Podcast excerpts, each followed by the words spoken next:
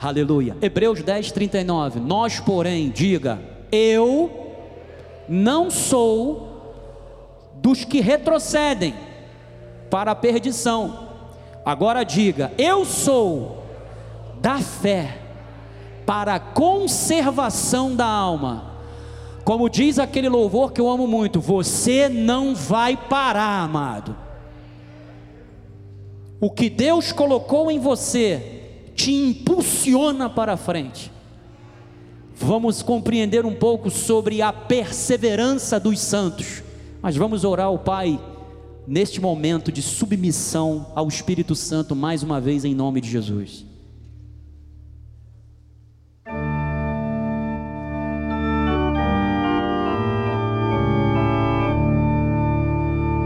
Deus, nosso Pai celestial, aquele que conhece cada um dos nossos pensamentos,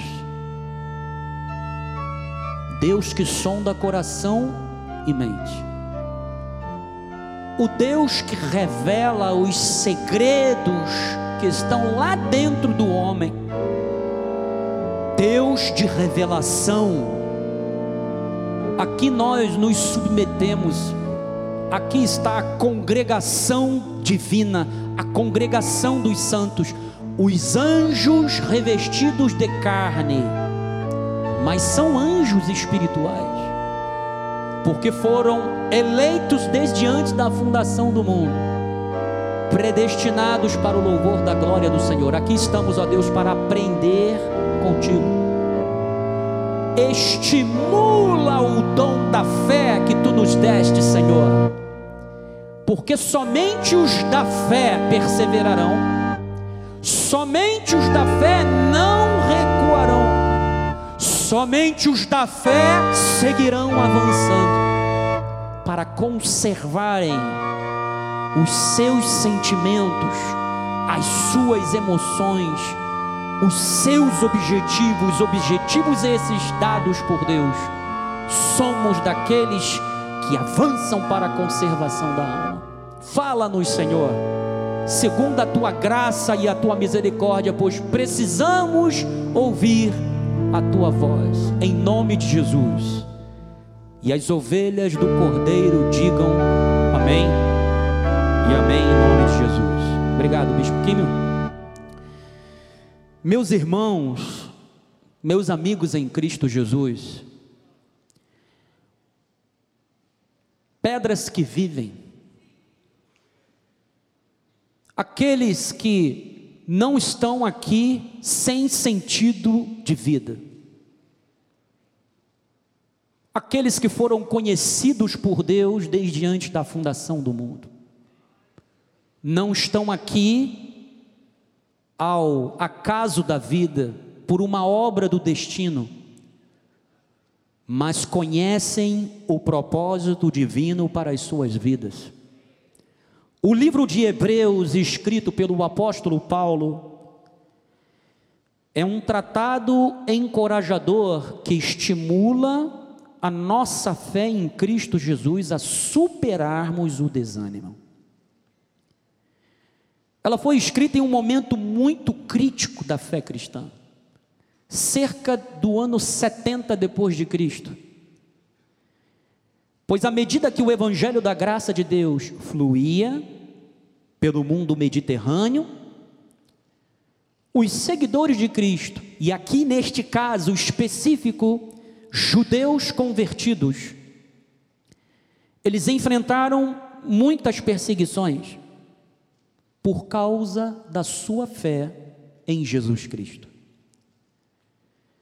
Eram oposições tanto dos pagãos, porque eles eram acusados de serem ateus, porque eles não criam nas divindades adoradas pelos gentios.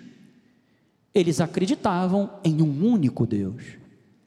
Então eles sofriam resistências, perseguições, oposições, também pelo judaísmo tradicional, porque eles apostataram de Moisés para ir para o que é perfeito. Eles deixaram os rudimentos elementares da doutrina de Cristo, eles apostataram de Moisés, porque compreenderam que a lei era a sombra. A sombra não é o objeto, ela reflete apenas um desenho, um draft do objeto. Mas eles entenderam que a graça de Deus era a revelação profunda que Deus, que havia designado anteriormente aos judeus e que fracassaram nisso, e foi revelada ao apóstolo São Paulo, era a palavra para os últimos dias, a nova aliança, a segunda e definitiva aliança. Então, eles sofreram perseguições por causa da sua fé em Jesus, o Cristo. E eu quero que você entenda o seguinte: quando no Novo Testamento você olha Senhor Jesus Cristo, significa que Paulo está dizendo o seguinte: que aquele Jesus de Nazaré era o Messias. Ele era o Messias prometido. Por isso que ele é o Cristo, o ungido. Então, Paulo deu uma resposta enérgica, pastoral, cuidadosamente elaborada às necessidades dos cristãos. A exposição de Cristo e da obra da redenção tem como objetivo o quê? A obediência e a perseverança em Deus. O momento em que passamos, ele é profético. Totalmente profético. Nós estamos vivendo o que? Os últimos dias. Ou o princípio de dores. Nós estamos em um confronto com o Deus deste século, e a cada dia, a cada momento que passa, ele se torna mais ferrenho, mais espinhoso. Por quê? Porque o diabo sabe que já não há mais tanto tempo para ele. Jesus está para retornar. Estamos vivendo um caos político, eu já não aguento mais, é por isso que eu não vejo mais tanto telejornal. A briga dos poderes no nosso país, onde a Constituição diz que eles devem conviver de forma harmônica. E conviver de forma harmônica não é um entrar na competência do outro. E eu não estou aqui para dizer quem está certo, quem está errado, eu estou dizendo que todos eles estão errados. Mas isso é o que? Isto é a ação do maligno. E isto resulta no que? Na oposição à igreja de Jesus. E aí você vê o que? As ideologias. Porque o inimigo não atua mais tão somente Sabe, amado, nas faculdades, ele atua principalmente já nas escolas, onde as crianças estão sendo ensinadas. A minha esposa não aguenta mais, ela está fazendo, está na metade de, do, do período de psicologia, e toda vez eles reformulam o calendário, a grade de matérias, e sempre é inserida uma matéria que fala sobre ideologia. E os professores estão sempre com o mesmo discurso criticando o presidente, criticando isso, criticando aquilo. E engraçado é que ele, a crítica existe, mas ninguém se movimenta para um diálogo harmônico para que o Brasil verdadeiramente continue o seu processo de reconstrução. Então, isso tudo resulta o quê? Na saúde pública do nosso país, amado. A vacina é algo que deveria de ser para unir sabe? Todas as todos os viés políticos, mas não é. A vacina virou um verdadeiro troféu, virou um cabo de guerra. Isso que nós estamos vivendo deveria de ser um momento de união e não um momento de cada um querer olhar para o seu próprio umbigo. Tem que haver um consenso. A sociedade internacional, todos nós vimos o que aconteceu no Afeganistão. E nós temos que orar pelo Afeganistão. Crianças sendo alçadas aos soldados americanos para que elas saiam do país. As pessoas penduradas no, sabe, nos, no, nos aviões cargueiros e caindo de lá de cima. Um desespero, amados. O mundo jaz no maligno. Então, amados, nós estamos vendo muitos cristãos abrindo mão de sua fé. E aqui nós vamos entender que quem é genuinamente um eleito de Deus não pode ficar a vida toda fora do aprisco. Quem é genuinamente um eleito de Deus não nega a fé. Pode desanimar, mas no seu último suspiro, ele vai dizer: Meu Senhor da glória, porque era um eleito de Deus. Agora, existe o joio no meio do povo de Deus. Muitas pessoas estão abrindo mão. Isso por quê, amado? Por causa do desânimo. Há pessoas que estão atemorizadas, muitos que estão nos assistindo pela internet, estão com medo de voltar para a igreja. Por quê? Por causa do vírus. Amado, nós temos todos os cuidados aqui. Ah, bicho, mas acontece. Ah, vai acontecer, amado. Todo ano nós nos vacinamos para a gripe. É ou não é? Acontece. Só que nós só damos importância quando há uma gravidade. Agora, se todos cumprissem a sua responsabilidade, lavar as suas mãos bonitinha, que amado, nós aprendemos isso como saúde básica, desde pequenininho. Se cada um usar a sua máscara, hoje eu ando por aí, eu vejo pessoas andando sem máscara. E aí, essas mesmas pessoas que andam sem máscaras retornam para casa. O que, que vai acontecer? As famílias vão sofrer com isso. Eu me lembro quando, antes dessa pandemia, nós levamos a Ágata ao pediatra, todo mês a Ágata vai ao pediatra, e nós perguntamos sobre essa situação do vírus. E ele falou: olha, para ela, tudo bem, o sistema imunológico dela se defende, ele aprende, ele é mais forte a preocupação são com vocês e os mais velhos. Então, amados, nós temos que ter zelo. Nós temos o nosso papel na sociedade, cada um tem a sua responsabilidade. Então, eles estavam abrindo mão da sua fé em Jesus, Muitos estão tendo dificuldades de manter o seu compromisso, estão desiludidos. Tem dúvidas espirituais. O que, que vai acontecer com isso? Falta de perspectiva da vida. O amanhã para ela, ela vai empurrar com a barriga. Como é que vai ser o amanhã? Ah, seja o que Deus quiser. Não tem um objetivo, não tem um planejamento, sabe? Então, Hebreus renova a nossa perspectiva de olhar para Jesus, não olharmos para as pessoas, instituições, para aquilo que de estratégia ou filosoficamente de expertise possa me acrescentar, os falsos ensinos.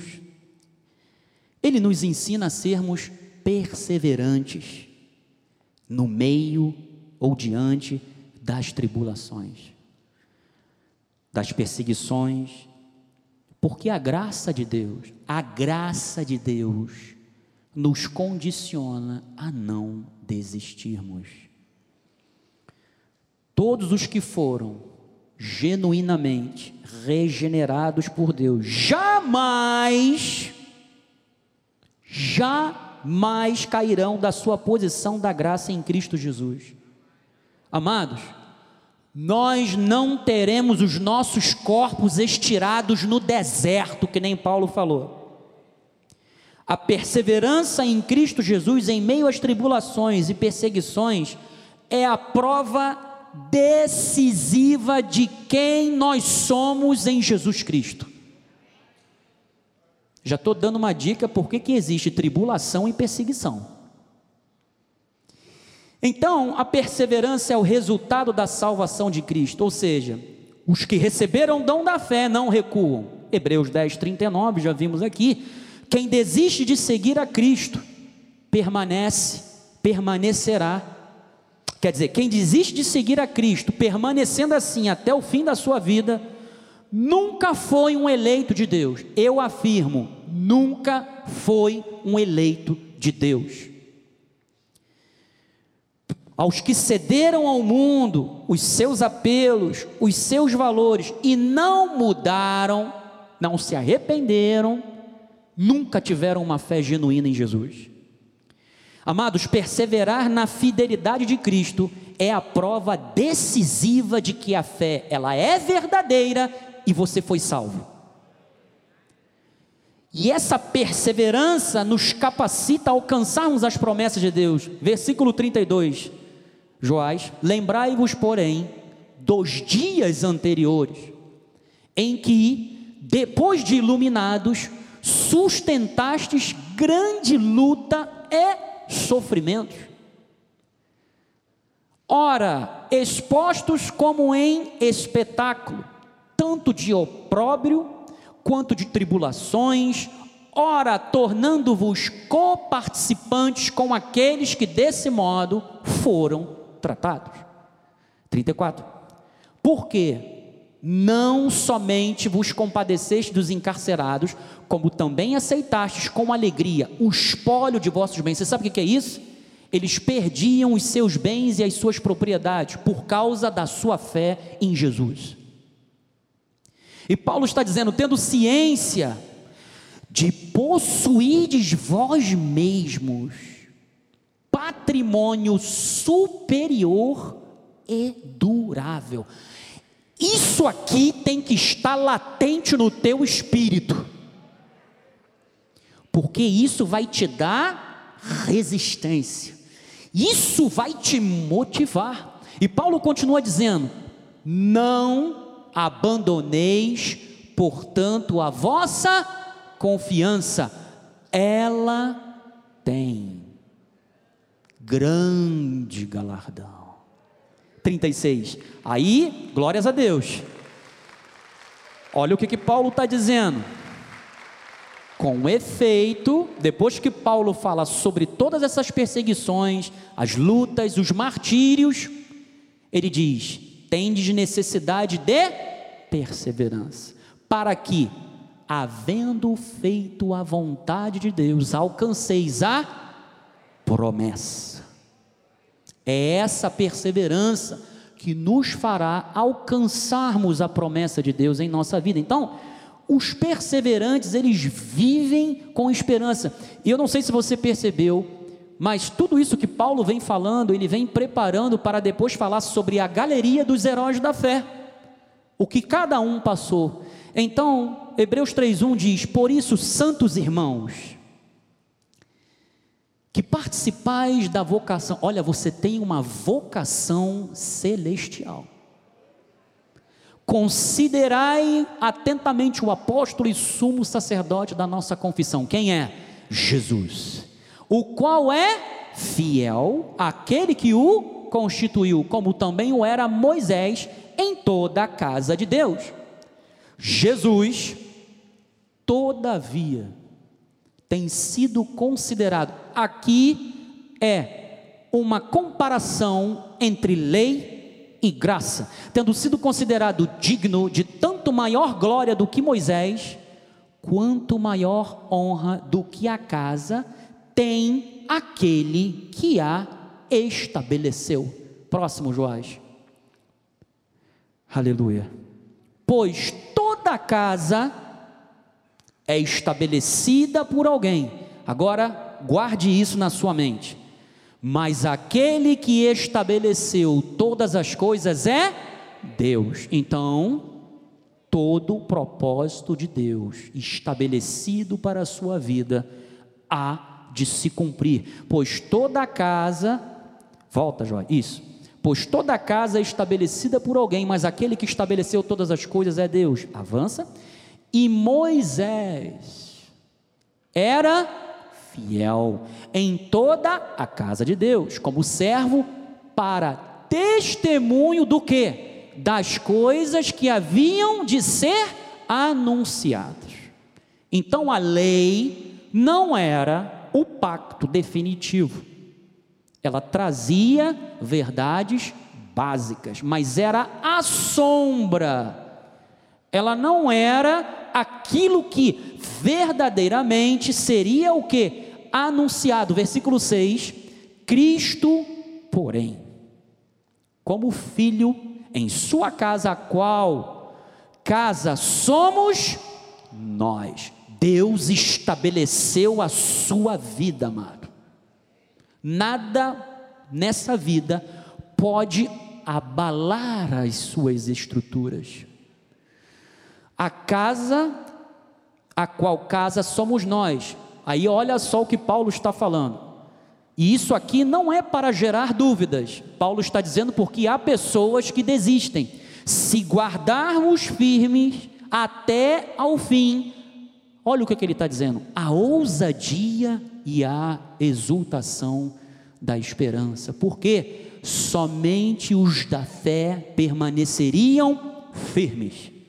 Então, os predestinados, eles são persistentes na sua confiança em Cristo Jesus, eles vivem a graça de Deus, eles têm o conhecimento de que o primeiro pacto revelado a Moisés não era definitivo, e sim uma parte dele, pois Jesus veio revelar um pacto de melhores e de superiores promessas. Então, nós somos salvos para perseverarmos até o fim.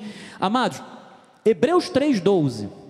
Tende cuidado, irmãos, jamais aconteça ver em qualquer de vós perverso coração de incredulidade, que vos afaste do Deus vivo. 13. Pelo contrário, exortai-vos mutuamente por isso que mais à frente lá Paulo falou: "Não deixemos de congregar como é o costume de alguns". Ele diz: "Durante o tempo que se chama hoje, a fim de que nenhum de vós seja endurecido pelo engano do pecado. O pecado pode endurecer? Pode. O pecado pode enganar? Pode. O pecado pode nos afastarmos do alvo que Deus propôs para nós? Pode. Mas o pecado pode anular o que o sangue de Jesus fez na cruz? Não pode. É por isso que o eleito ele não desiste. Versículo 14. Porque olha o que, que Paulo está falando a nosso respeito. Nos temos tornado participantes de Cristo, amado. Se de fato guardamos firme até ao fim a confiança que desde o princípio tivemos. Você sabe o que significa isso daqui? Primeiro amor. Eu sei que há pessoas que esfriam no primeiro amor, mas como é eleito de Deus, retorna. Ele aviva o dom que há nele. Versículo 15, Joás. Enquanto se diz hoje, se ouvirdes a sua voz, não endureçais o vosso coração. Por quê, amado? Antes o nosso coração era coração de pedra. Hoje o nosso coração é um coração de carne. Então eu posso endurecer o meu coração como? Rejeitando a voz de Deus. Rejeitando a vontade de Deus. Não endureçais o vosso coração como foi no dia da provocação. Então, amados, nós somos participantes de Cristo, da sua salvação. Nós não somos salvos pela perseverança. Nós somos salvos para perseverarmos. Essa é a diferença. Por que, amado? É Cristo quem nos preservará até o fim. é Ele quem persevera através de nós. Então, as dificuldades que surgem pelo caminho são pressupostas e duras provações devem ser esperadas. Para quê? Para que a fé genuína se revele. No momento da angústia, no momento do leito de dor, no momento da escassez, a fé genuína se manterá de pé. No momento da necessidade, a fé genuína dirá: Eu nunca vi um justo desamparado, nem a sua descendência mendigar o pão. No momento de saúde física, eu sei que Ele é o Deus que me afofa a cama, Ele é o meu pastor, Ele cuida de mim, ainda que eu ande pelo vale da sombra da morte, não temerei mal algum vai passar luta, vai passar perseguição, vai sentir dor, mas a fé genuína tem que ser revelada. Evangelho não é uma vida fácil, Evangelho é um fardo leve e suave, ok? Então, nós estamos ancorados em Jesus. Hebreus 6,19: A qual temos por âncora da alma, segura e firme, e que penetra além do véu. Versículo 20: Onde Jesus, como precursor, amado, Cristo ao ressuscitar e ser glorificado nos céus, foi Ele quem abriu o caminho para nós. Ele é o primogênito entre muitos irmãos. Então Jesus foi à nossa frente, para nos prepararmos o que? Morada. Para nos preparar morada, lugar. Nós temos um destino certo, o próprio Senhor. Então, Cristo é o nosso precursor, entrou por nós, tendo se tornado sumo sacerdote para sempre, segundo a ordem de Melquisedeque. Você sabe o que é um precursor? Um precursor é um infante Sabe o que é um infante esclarecedor? Ou um infante combatente? A infantaria é a primeira arma que vai na frente do inimigo, amado. A artilharia lança canhão, lança bomba, a força aérea lança bomba, para quê? Para que a infantaria adentre o terreno. Você sabe o que isso significa? Que Jesus, como precursor, ele foi à nossa frente para garantir a nossa salvação ele construiu um novo e vivo caminho. Ou seja, amado, o teu futuro é garantido. E ele continua dizendo, 21, 20, pera, isso, Jorge, aí, entrou por nós, tendo se tornado o sumo sacerdote para sempre, segundo a ordem de Melquisedeque, 10, 19, Joás, isso tendo, pois, olha o que, que Deus quer que você tenha, olha o que, que o conhecimento da graça, da palavra de Deus traz, Ele quer que você tenha intrepidez, coragem. Antigamente o sacerdote tinha medo de morrer, de entrar diante de Deus, porque se tivesse algum vacilo, irmão, o fogo vinha na hora. Mas na graça de Deus, um novo e vivo caminho. E ele diz: intrepidez, tenha coragem, tenha paz. A graça não traz condenação, a graça traz reconciliação. A graça traz intimidade. A graça não traz religiosidade hipócrita. A graça traz sacerdócio vivo, real, viva esperança, um povo que conhece a Deus, um povo que não tem medo da manhã, um povo que sabe que Ele pode lançar diante dele as suas ansiedades porque Ele conhece as nossas necessidades e Ele quer ouvir as nossas necessidades. É por isso que Ele diz: tudo que vocês me pedirem em meu nome, eu farei. Isso é graça de Deus, versículo 20. vai Joás, pelo novo e vivo caminho que ele nos consagrou, isto é, pelo véu, isto é, pela sua carne, vai Joás, e tendo grande sacerdote sobre a casa de Deus, não mais Moisés, é por graça, é por Cristo. Aproximemo-nos com sincero coração, em plena certeza de fé, tendo o coração purificado de má consciência, lavado o corpo com água pura, não é a água do batistério, mas é a água da palavra, e o corpo que ele está falando é o corpo de Cristo. Guardemos firme a confissão da esperança, sem vacilar Pois quem fez a promessa é.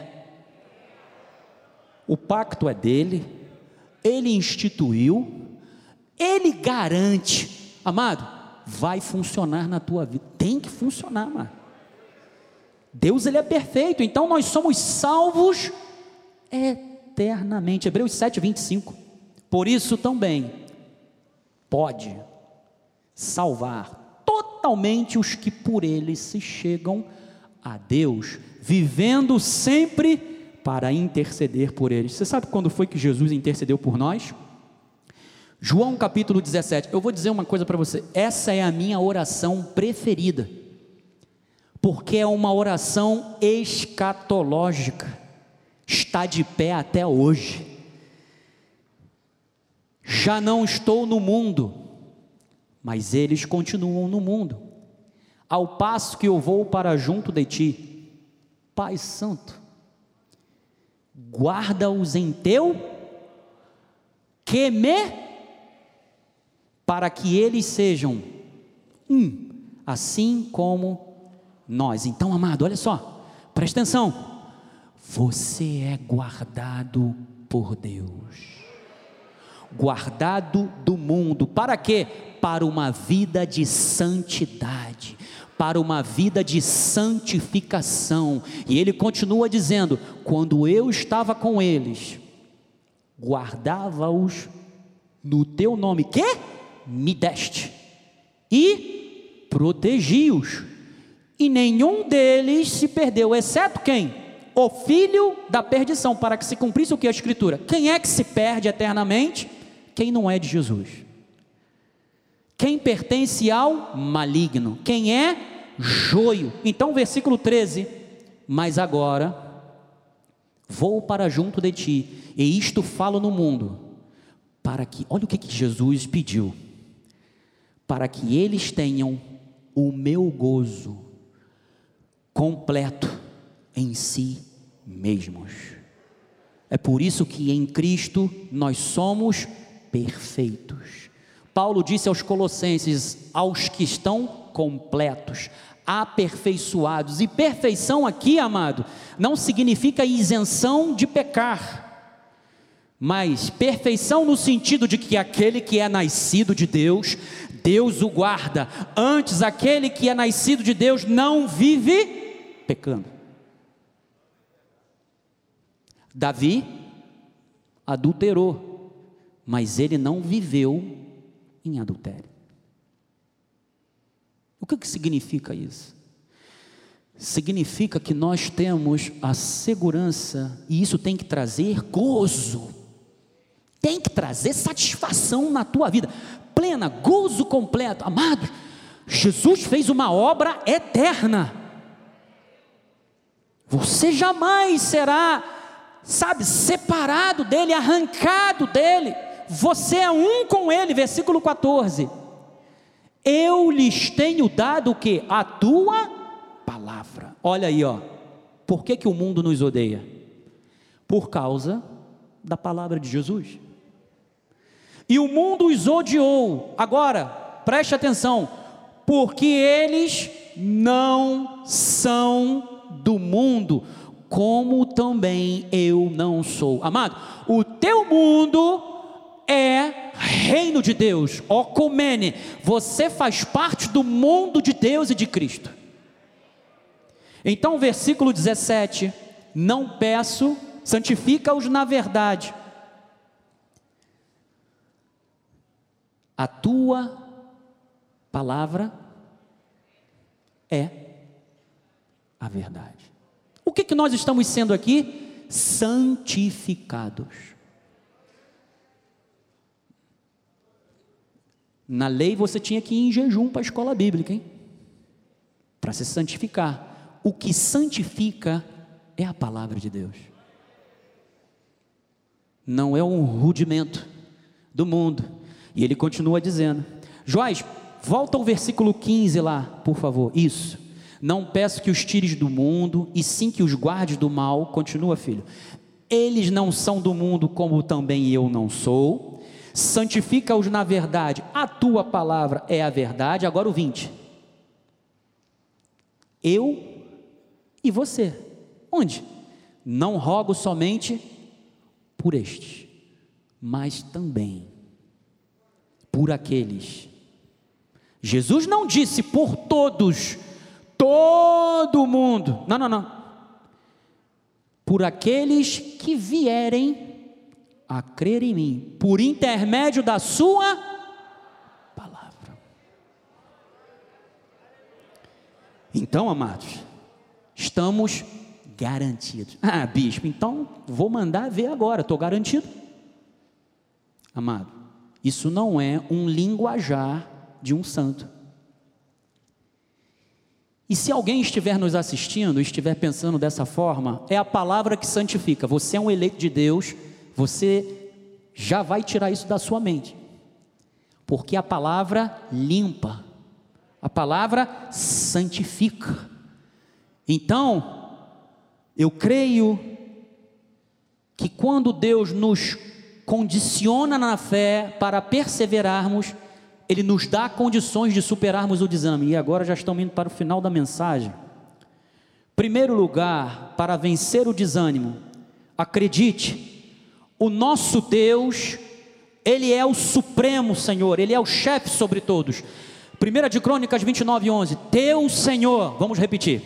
Teu Senhor é o poder, a grandeza, a honra, a vitória e a majestade, porque teu, diga, porque teu é tudo quanto há nos céus, na terra.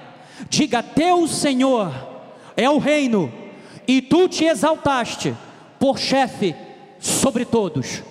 Foi esse Deus mesmo quem estabeleceu a tua vida. É Ele quem está dizendo para você: você não vai enfraquecer, você não vai desanimar, você vai até o fim. Porque dele é o poder, amado, a vitória vem dele. Aleluia! Todas as áreas da nossa vida, todas estão sobre a autoridade e o controle de Deus, amado. Seus propósitos se cumprirão em nossas vidas. Provérbios 19, 21. Muitos propósitos há no coração do homem, mas o desígnio do Senhor permanecerá. Existem dúvidas ao longo do caminho na hora de se projetar, de se planejar, sim, muitos propósitos há no coração do homem, mas como aquele que pertence ao Senhor é um espírito com ele, e o espírito testifica com o nosso espírito que nós somos filhos de Deus, e todos os que são guiados pelo Espírito de Deus são filhos de Deus, ele conhece o desígnio de Deus, e aí ele faz a escolha certa ele escolhe Deus. É por isso que o nosso apóstolo, ele disse: Deus é quem faz tudo mover-se, tudo existir no mundo da criação. Você sabe o que significa Jeová ou Irahue? O tetagrama significa aquele que é significa aquele que existe desde a eternidade, significa aquele que chama a existência coisas que ainda não existem. Amados, o desígnio do Senhor está vindo agora à tua mente, ao teu coração. Você está começando a compreender qual é a vontade de Deus para a sua vida. Então se prepare, porque aquilo que está no mundo espiritual virá à existência na sua vida, porque o El Shaddai está aqui nesta noite e está se revelando a você, está dizendo: "Se tu uma bênção". E a vontade de Deus é para sempre.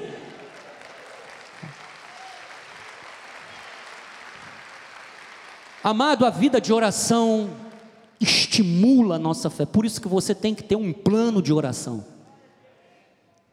Você tem que ter o seu momento com Deus.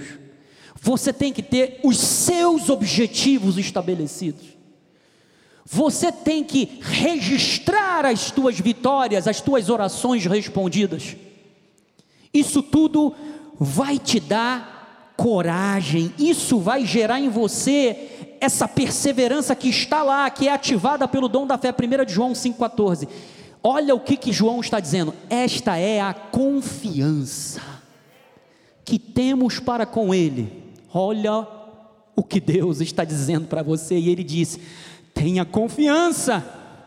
Se pedirmos alguma coisa, segundo a Sua vontade, Ele nos. Significa que o desígnio de Deus é plenamente revelado a você, desde que você, em oração e meditação bíblica, você esteja o que? Ligado na videira. Então, nós precisamos de ter também um plano espiritual centrado na vontade de Deus. Segunda de Timóteo 2:12. Se perseveramos com ele, a palavra profética de 2014. Se perseveramos também com ele, reinaremos. Se o negarmos, se o negamos, ele por sua vez nos negará. Bispo, Tá vendo? Ó? Deus ele nos rejeita, ele nos nega. Não, rejeitar a Deus é rejeitar os seus planos, os seus ensinamentos. Mas se você continuar depois, você vai ver que Paulo vai dizer: se nós formos infiéis, ele permanece fiel. Eu posso fraquejar, eu posso cair, mas o salmista diz que o justo não ficará prostrado. O Senhor o ergue. Então, amados, por que um plano espiritual? Você precisa de uma base forte, segura, tudo isso nos dá o que? Objetivos espirituais. Plano espiritual são objetivos espirituais. Fazem com que a nossa vida seja energizada por Deus para cumprirmos o seu propósito. Filipenses 1, 6 a 7. Estou plenamente certo de que aquele que começou a boa obra em vós há de completar. Você sabe o que significa essa palavra no grego? Energel. Sabe o que é energel? Energia. Você sabe o que Deus está fazendo através da palavra dele agora com você? Deus está te energizando, amado há de completá-la até o dia de Jesus Cristo. Próximo, aliás, é justo que eu pense assim de todos vós, porque trago no coração. O que que Paulo estava dizendo? Seja nas minhas algemas, seja na defesa e confirmação do evangelho, pois todos sois participantes da graça comigo. Paulo em algemas estava energizado pela palavra de Deus, ele perseverou, ele seguiu até o fim. Então, como é que se elabora um plano, um projeto de vida espiritual, amado? Nós temos um projeto de vitória que todo ano é entregue. E ali nós temos alvos, temos objetivos, ligado a várias áreas da nossa vida. Aquilo ali é um projeto básico excelente, você já pode começar por ali, é perfeito. É o projeto especial, espiritual. Então, tudo começa em entendermos o propósito de Deus para as nossas vidas. Os projetos de Deus para vivermos essa vida. O propósito, bispo, o senhor fala muito de propósito. O que é propósito? Propósito é a razão por que algo existe ou é feito, ou seja, por que eu existo, para que eu fui criado, o porquê. E aí, Victor Frankl já havia dito: quem tem um porquê, quem tem um propósito, quem tem um sentido de ser, enfrenta quaisquer porquês quem tem um sentido, quem tem um conhecimento do seu propósito. Então, o propósito de Deus vai me motivar na direção certa.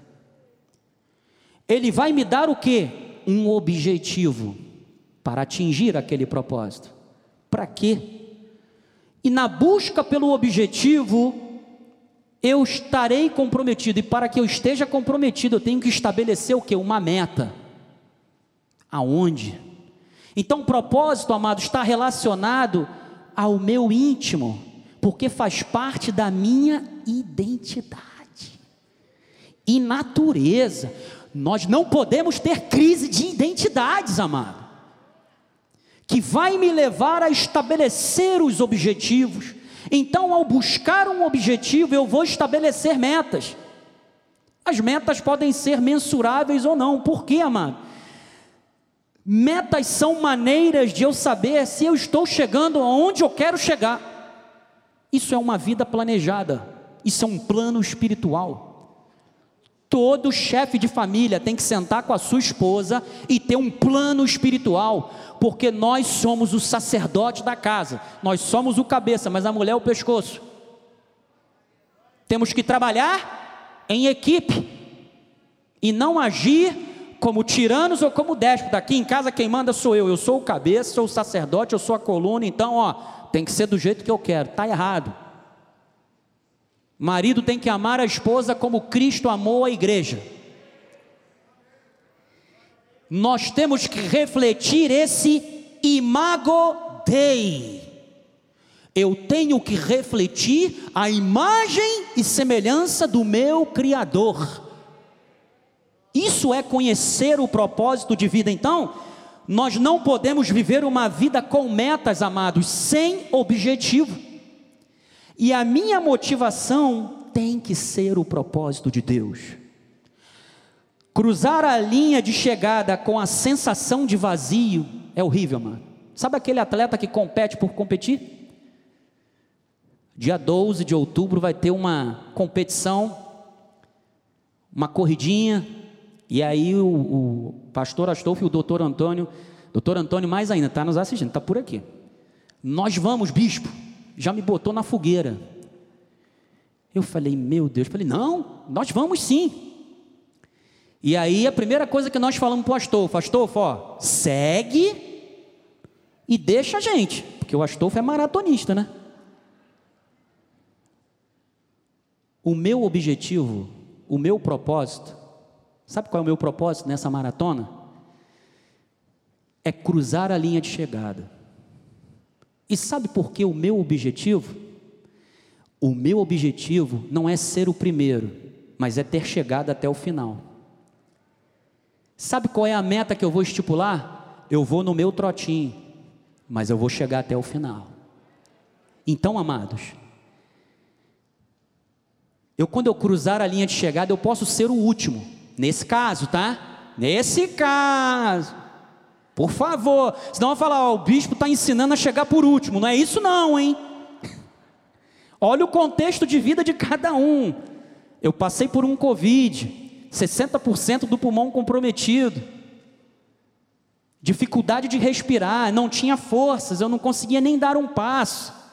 Já ficava cansado mas eu quero cruzar aquela linha de chegada e vou dizer mais uma vez: eu venci o Covid. Eu venci. Amado, se eu venci, você que nos assiste pela internet, você pode estar numa recuperação, porque você teve um agravamento. Você vencerá também, amado.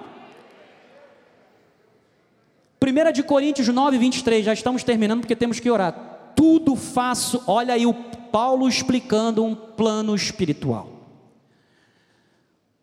Tudo faço por causa do Evangelho. Por quê? Qual era o propósito de Paulo? Pregar a graça de Deus, o Evangelho da graça de Deus. E ele era o quê? Cooperador. Próximo, Joás. Não sabeis vós que os que correm no estádio, todos na verdade correm, mas um só leva o prêmio. Correi de tal maneira que o alcanceis. Todo atleta, em tudo, se domina. Aqueles para alcançar uma coroa corruptível, nós, porém, a incorruptível. 26. Assim também corro eu não sem meta. Paulo tinha uma meta. O propósito dele era a pregação do Evangelho, ele era cooperador do Evangelho. Ele tinha um objetivo, a coroa incorruptível. E para que ele alcançasse a coroa incorruptível, ele tinha uma meta: não desferir golpes no mar. Paulo não tinha uma ação aleatória, ele agia de acordo com o objetivo que ele firmou, motivado pelo propósito de Deus. É isso que Deus quer para a sua vida. Então, amados, confie no tempo de Deus. Confie no tempo de Deus. Eclesiastes 3:1. Tudo tem o seu tempo determinado. E há tempo para todo o propósito debaixo do céu. Não é o meu tempo, é o de Deus. Por quê? Hoje em dia é a geração fast food, né? Tudo automatizado, tudo é instantâneo. Se alguém te manda uma mensagem no WhatsApp, tu tem que ver. E ainda o aplicativo te dedura com aquelas setinhas lá. E tem gente que fica triste se você olhou e não respondeu. E aí já vem outra mensagem, você viu e não respondeu, porque é tudo automatizado. E aí, amado, as pessoas pensam que Deus é um servidor de informações. Quem é de TI sabe muito bem o que eu estou falando ou de uma rede local ou remota. Ou seja, eles acham que Deus é uma solução tecnológica com capacidade para executar programas de forma centralizada, além de armazenar, compartilhar arquivos, administrar filas de impressão e prestar algum tipo de serviço para vários computadores. As pessoas acham que Deus tem que estar à disposição dela 24 horas e ela orar e Deus tem que responder naquele momento. Eu sei que às vezes o desespero nos leva a termos essa precipitação. Mas quem está sentado no trono e é o chefe sobre todos é o Senhor. E há propósito para tudo. Então, amado, entenda, valorize o tempo. Toda conquista grandiosa está ligada ao fator tempo. Davi foi ungido rei, mas ele não se assentou no trono imediatamente, passou vários anos. Moisés, Moisés foi preparado, sabe, passou por longos anos para ser preparado por Deus para tirar o povo do Egito. Então, toda conquista grandiosa está ligada ao fator tempo, pois é durante o tempo da espera que a perseverança vai evidenciar a nossa fé. O tempo revela o que está em nosso coração, amados. Quando entendemos o valor do tempo, nós mostramos as nossas prioridades. É que nem aquele médico, faz exercício, está com colesterol alto, tem situação na sua família, é genético, você precisa se exercitar, faça uma dieta, e aí o que, que acontece? A pessoa tem um infarto aí tem que fazer o que? Um cateterismo. Não chega a uma ponte de safena. E aí, o que, que acontece? Quando aquela pessoa consegue se restabelecer e o médico fala: vais fazer exercício, ele não vai pensar duas vezes, mano, vai virar um atleta. Por quê?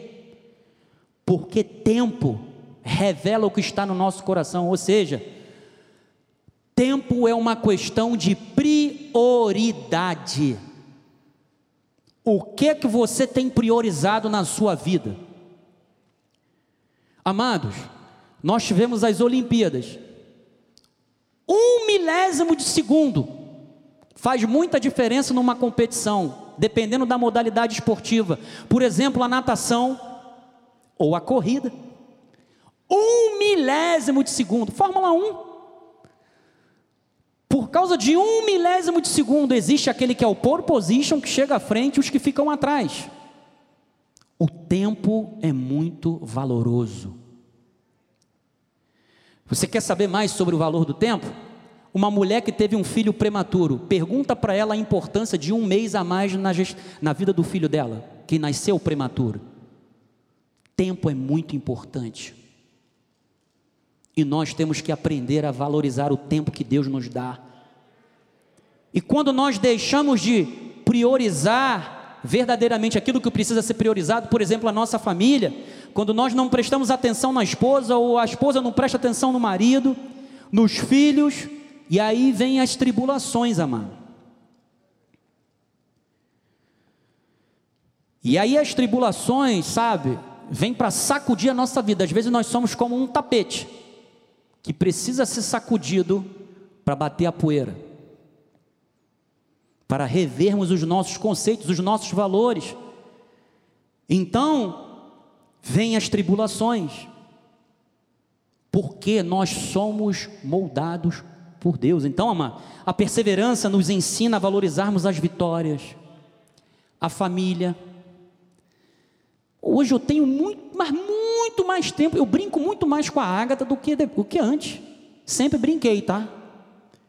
Mas hoje em dia, eu brinco muito mais, eu curto muito mais a minha mulher, mano. Eu namoro muito mais a minha mulher hoje. Sempre namorei. Tem uns irmãos lá do outro lado que ficam só esperando, ele vai dar uma escorregada e depois eu vou lançar lá no YouTube. Amados, depois que eu saí de um CTI, depois que eu fui para uma academia, puxar ferro, correr, participar de corrida, a vida para mim hoje em dia, cada segundo que passa eu dou valor, eu valorizo. Quando nós terminamos a nossa corrida no sábado, eu, Astolfo e o Antônio, a gente senta e conversa. Eu quero aproveitar o tempo para conversar com eles. Aproveite o tempo que Deus está te dando. Faça bom proveito dele, amado. Sabe, as pessoas que vivem sem tempo não dão valor ao tempo. Sabia disso? Porque ele estará sempre preocupado com aquilo que é inútil, que não apresenta valor à vida. É a pessoa que não tem foco. Tem um provérbio chinês, olha que ironia.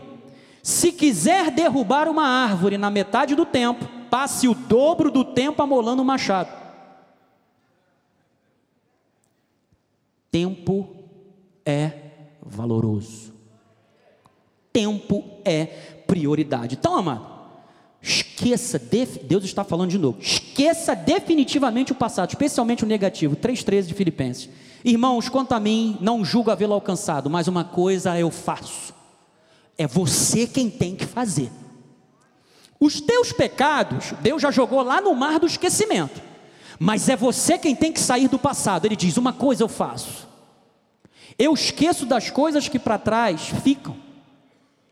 E eu vou avançando para as que estão diante de mim. Avança daquilo que Deus colocou diante de você, amado é você, só você pode seguir adiante. Eu não vou fazer por você, seu marido não fará por você, sua esposa não fará por você, é você quem tem que fazer. Tenha a responsabilidade da sua vida. O passado não pode ser mudado, mas a sua decisão em perseverar, ela é motivada por Jesus. Então comece hoje, hoje, amado, a construir um futuro glorioso. É melhor terminar bem do que começar bem. O que é mais importante? Começar bem e terminar mal? Ou começar mais ou menos, não vou dizer mal, porque senão vai ser mais uma, tá vendo, Astor? Mas terminar bem. O que importa é como termina. Tem um livro abençoado que a minha esposa tem, só termina quando acaba. Amados, sem crise de identidade, Seja quem Deus te predestinou para ser. Hebreus 11, 24 a 27. Pela fé, Moisés, quando já homem feito, recusou ser chamado filho da filha de Faraó. Essa palavra o apóstolo trouxe outra vez e me inspirou. Próximo, preferindo ser maltratado junto com o povo de Deus, quem que você vai escolher? O Egito ou vai continuar na batalha? Diga não ao Egito, diga não à flexibilização do Evangelho.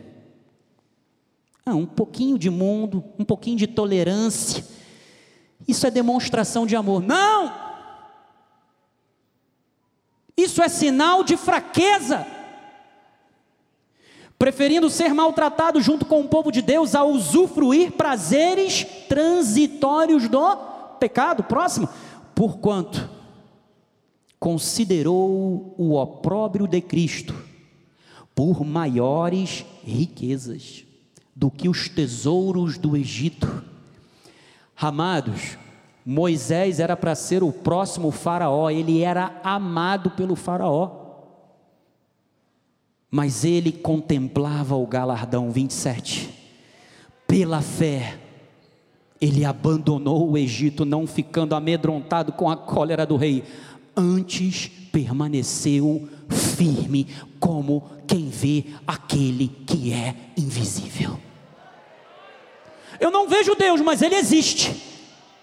E isso não é para me trazer medo, isso é para me trazer confiança. Moisés não queria ter nenhum vínculo com o Egito. Quanto mais enraizado em Cristo você estiver, mais fundamentado, mais experimentado e amadurecido você se tornará. E você sabe qual é a diferença de ancorado para enraizado? Sabe por que, que você está ancorado em Cristo? A âncora você não está vendo, mas o navio está lá preso por uma âncora. O mar, ó, ele chacoalha de um lado e para o outro, porque o vento está soprando, mas ele está enraizado, mas ele está ancorado. Sabe o que é enraizado? Enraizado significa flexível. Significa que mesmo que o vento sopre, você pode dar uma balançada, mas você não será arrancado da videira porque você é ramo e Ele te predestinou para dar frutos. Por isso é que eu estou falando, você não vai parar, amado. Sem crise de identidade, acredite no plano de Deus para você. Apocalipse 15, 3. E entoavam o cântico de Moisés, servo de Deus, e o cântico do Cordeiro, dizendo: Grandes e admiráveis são as tuas obras, Senhor Deus Todo-Poderoso justos e verdadeiros são todos os teus caminhos, ó Rei das nações. Quem não te temerá e não glorificará o teu nome, ó Senhor? Por quê, amados? Pois só tu és santo, por isso todas as nações virão a ti diante de virão e te adorarão diante de ti, porque os teus atos de justiça se fizeram manifestos. O propósito de Deus se manifestará na tua vida, porque a justiça de Deus se, se revela através do Evangelho, e é de fé em fé, porque o justo viverá pela fé. Os planos de Deus se cumprirão na tua vida. Jó 42, 1 a 2. Então respondeu Jó ao Senhor Bem sei que tudo podes e nenhum dos teus planos pode ser frustrado. Então, amados, chegou o momento da nossa oração, e eu quero dizer para você que Malaquias 4, 1 a 3, que existe o dia do Senhor. Pois eis que vem o dia e arde como fornalha sobre os soberbos, não é para nós não é para nós. Sobre os soberbos e todos os que cometem perversidade serão como o restolho. O dia que vem os abrasará, diz o Senhor dos Exércitos, de sorte que não lhes deixará nem raiz e nem ramo. Amado, haverá um dia em que todas as injustiças e perseguições que foram cometidas contra nós serão julgadas. E ele continua dizendo: Mas para vós outros, Deus está falando com você. Deus está falando, marido, Deus está falando com você, esposa, Deus está falando com você, filhos, Deus está falando com você, anciões, Deus está falando com vocês, mas para vós que temeis o meu nome, nascerá o sol da justiça. Amado, você sabe por que, que o céu é azul? Não é porque reflete o oceano, não, negativo. Negativo. Os raios do sol ele é branco. Mas se você colocar ele sobre um prisma, ele tem vários feixes, é como um arco-íris. E quando ele entra em contato com a atmosfera da Terra, azul é a cor predominante, porque é a que entra perfeitamente no comprimento necessário das ondas, é como ondas. Sabe o que isso significa, amado? O sol da justiça está brilhando na sua vida. As nuvens estão começando a se abrir. Aquilo que era tempo fechado, amado, na tua vida, está se tornando um belo tempo aberto, um sol maravilhoso, porque o sol da justiça está brilhando na tua vida e trazendo salvação nas suas asas, ou seja, está trazendo cura, está trazendo conforto, está trazendo segurança, e isso porque sabereis e saltareis como bezerros na estrebaria, para que o meu gozo seja completo em vós. Lembra disso? Pisareis os perversos, porque se farão cinzas debaixo das plantas de vossos pés.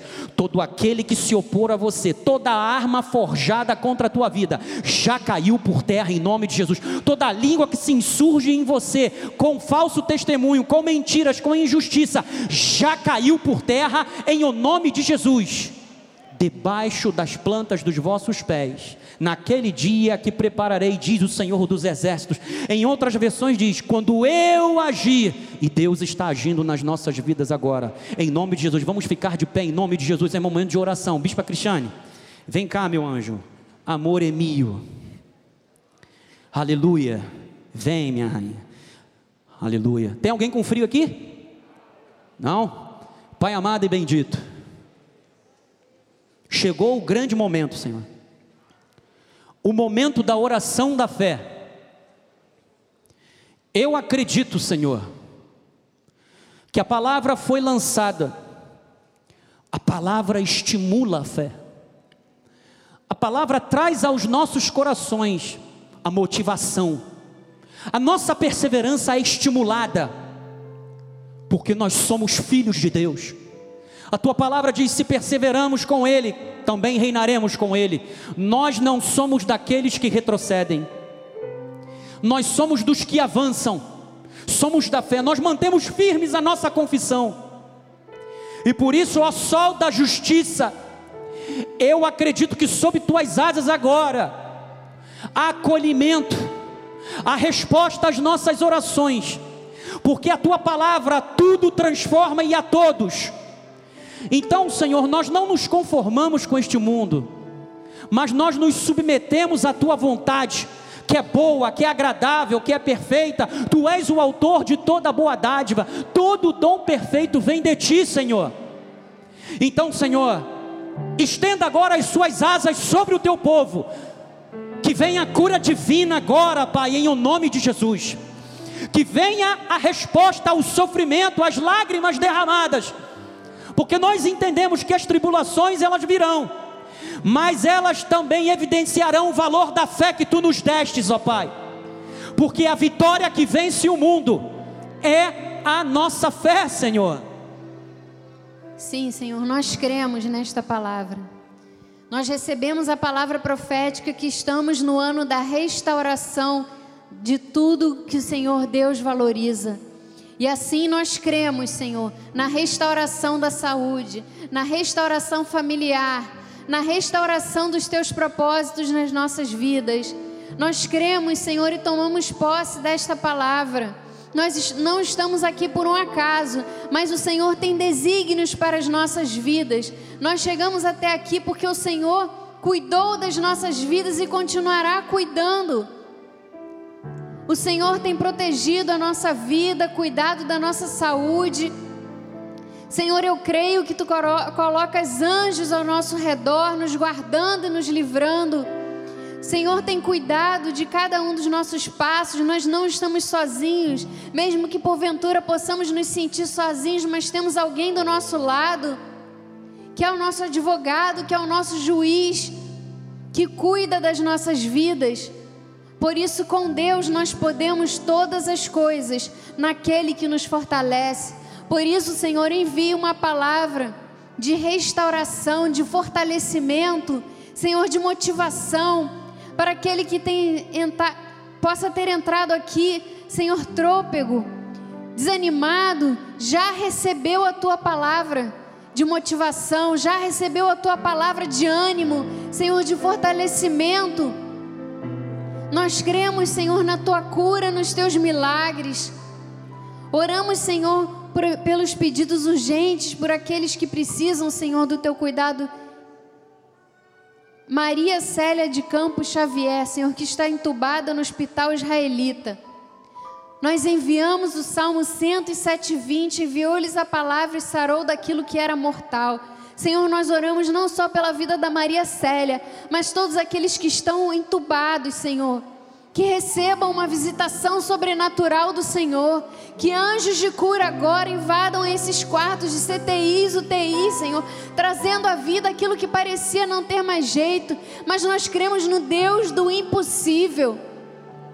Enviamos uma palavra, Senhor, também para Rosemary Sassi, que está com carcinoma, que está severo, que está debilitada, Senhor, mas nós cremos que o Senhor é aquele que restaura a saúde. Por isso nós cremos, Senhor, que essas células malignas já estão derrotadas pelo nome de Jesus.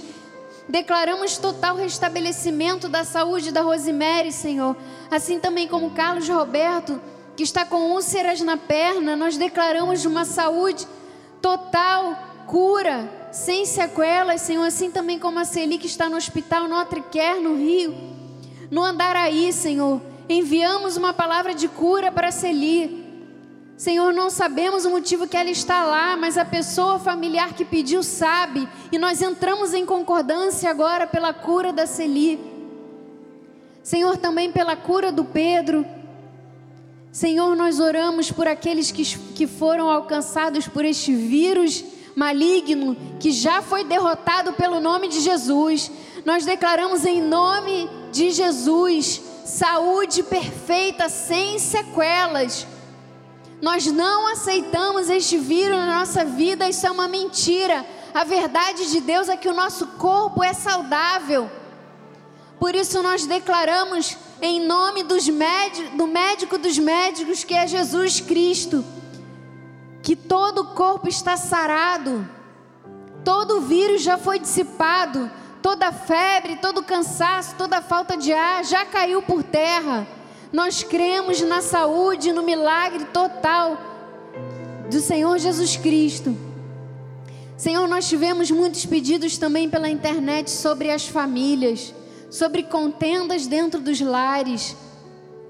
Senhor, nós oramos em nome de Jesus pelas famílias do nosso ministério. Nós não aceitamos contendas dentro dos lares. Nós declaramos agora a tua paz, Senhor, que excede todo entendimento. Que agora, Senhor, vá em cada lar, trazendo paz, trazendo equilíbrio, trazendo, Senhor, a tua palavra para cada um. E aqui também os que estão aqui, Senhor, que estejam passando por problemas familiares, nós declaramos em nome de Jesus, Senhor, o fim das contendas, das brigas. Todo dardo inflamado do maligno já caiu por terra. Nós cremos, Senhor. Nós cremos na tua palavra já caiu por terra todo o dardo do inimigo, todo o laço do passarinheiro não pode contra as nossas famílias, porque as nossas famílias te pertencem, Senhor.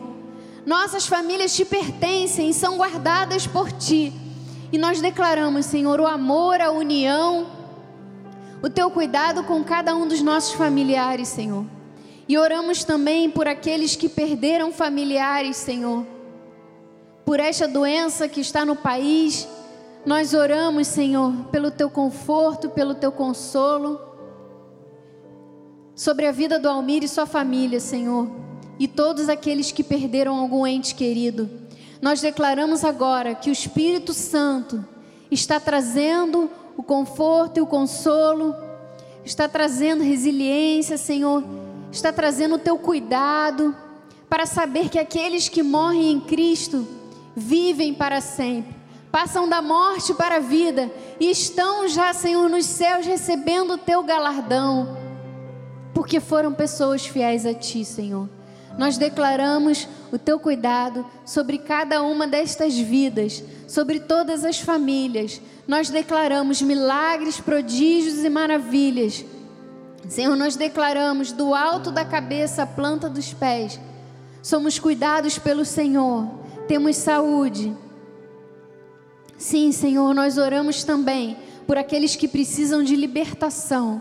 Nós cremos que esta palavra já chegou em terra fértil e já está germinando, está livrando cativos, algemados já foram agora libertos, Senhor. Todo grilhão, toda amarra que ainda persistia já foi quebrada.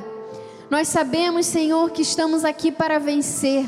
Então nós derrotamos, Senhor, o sentimento de medo, ansiedades, depressões, síndrome do pânico, qualquer situação, Senhor, qualquer amarra que tenta aprisionar a mente dos teus filhos, Senhor. Nós declaramos que já caiu por terra todo o mal. Nós cremos, Senhor, quem fez a promessa fiel e ele irá cumprir todas as suas promessas nas nossas vidas. Pois estamos aqui, Senhor, perseverantes e por isso por sermos perseverantes, reinaremos com o nosso Senhor Jesus Cristo aqui nesta terra, em nome de Jesus. E agora, Senhor, que a graça de nosso Senhor Jesus Cristo, o amor de Deus e as doces consolações do Espírito Santo estejam para sempre em nossas vidas. Senhor, damos ordens aos anjos de Deus que estejam ao nosso redor e derredor Cairão mil ao nosso lado, dez mil à nossa direita, mas nós não seremos atingidos. Teremos uma semana vitoriosa, teremos uma semana do mover de Deus, onde veremos a mão do Senhor cuidando de cada um de nós. Sairemos daqui felizes e em paz, confiantes na palavra do Senhor, de que teremos o melhor mês das nossas vidas, em nome de Jesus. Amém. Vá em paz, vá feliz. Encerramos esse domingo maravilhoso na parte da manhã com esse louvor. Voltamos às 18 horas. Graça e paz, bom almoço.